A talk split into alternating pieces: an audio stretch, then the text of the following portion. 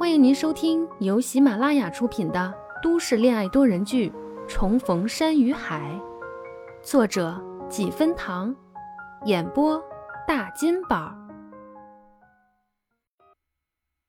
第四十集。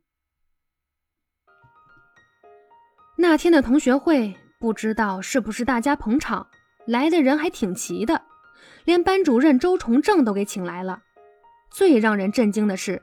现在在大上海都市混得风生水起的郑于心也特地赶来了。自然，这专门为徐佳年而聚的局，徐佳年理所当然得来。这两人一来，很快就成了中心。一个是学神徐佳年，一个是学霸郑于心。在高中时候就比较受欢迎，更何况现在，郑于心在世界五百强就业，典型的职业精英。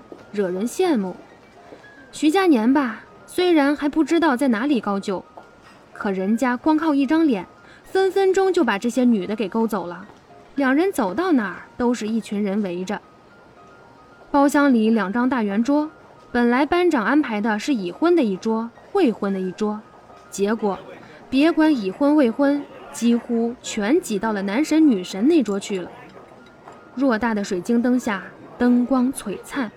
吊灯底下一串串闪光的水晶珠子晃人眼，仿佛在不经意间回到年少时那间承载了他们无数欢声笑语和泪水的教室。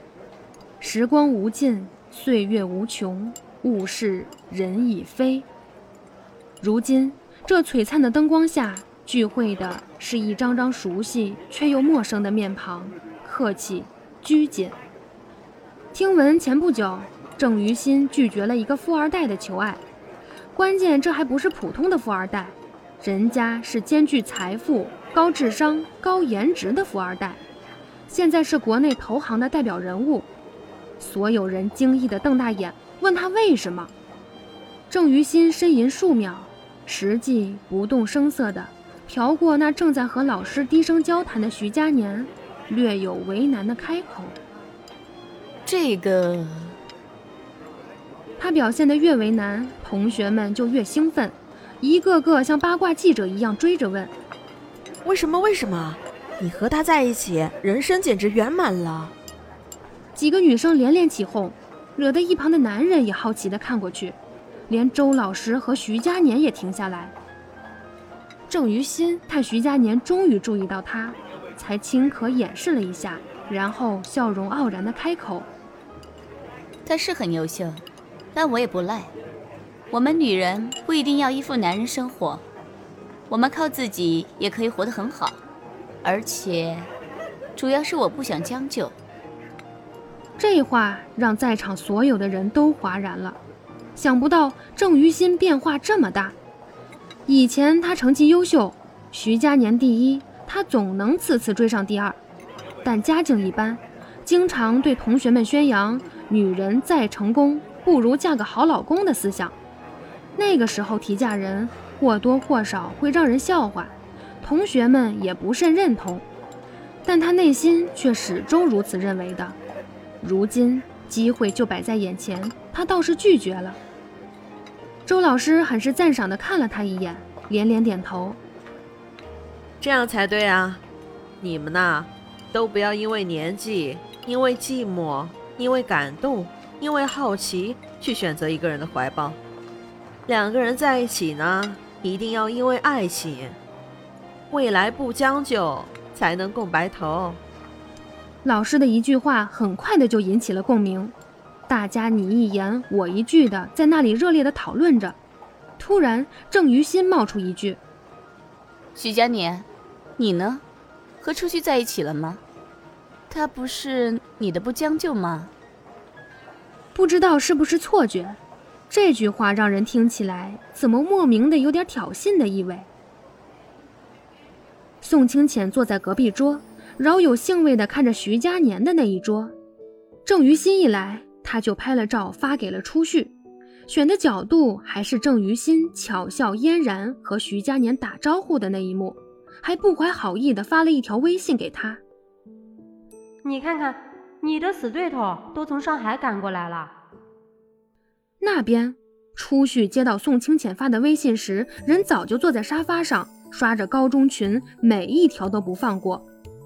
群里很热闹，大头班子早就在群里发了一段他们吃饭的视频，镜头基本上都是对着陈于心和徐佳年，两人在人群中格外的出挑。徐佳年一身简装，懒散的靠在座椅上和身边的人说话。郑于心起初他是认不出的，细细反复的看了许久，才和当年的模样对上了。他化了淡妆，脸蛋精致，衣着得体，和徐佳年中间只隔了一个周老师。视频里声音嘈乱，他的声音很低也很轻，依稀还是能听见，一如既往的清越。隔了一个星期没见，初旭光见着视频里的徐佳年都忍不住叹息。他怎么一点都没变？褪去了年少时的青涩，好像更吸引他了。完了完了，没出息的他好像又要沦陷了。哎，不行，不看了，不看了。他很有骨气的把手机扔到一边，结果下一秒，宋清浅的微信发过来了。打开照片，看徐佳年还跟人笑，他就恨不得撕碎他的脸。切，他才不是我的死对头。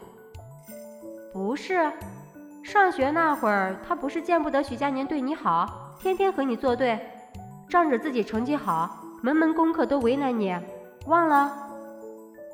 高中时，初旭人缘是极好的，男女通吃，唯一不和谐的，真算是郑于心了，但也算不上是死对头那么严重，顶多是交流比较少。郑于心算是学霸。似乎学霸天生都有优越感，喜欢大家都注意他，而他想不到的是，徐佳年这个学神不关注他也就算了，竟然还对一个学渣好。他看不过，把初旭当成假想敌，几次找初旭的茬。不过后来也都被徐佳年给摆平了。有人传郑于心应该是喜欢徐佳年，在吃初旭的醋。不过事实如何，初旭也没探究。徐佳年不是都帮我摆平了？能耐，什么都靠徐佳年。我告诉你，以我看人的独眼光，他今天晚上来，绝对是因为徐佳年，你信不信？初旭沉默了一会儿，漫不经心地问：“关我什么事？”发过去后，宋清浅迟迟没回。过了五分钟，初旭的耐心一点点的被耗尽。他继续问：“怎么不回了？发生什么事了吗？是你还是徐佳年？是徐佳年吗？郑于心主动出击了？”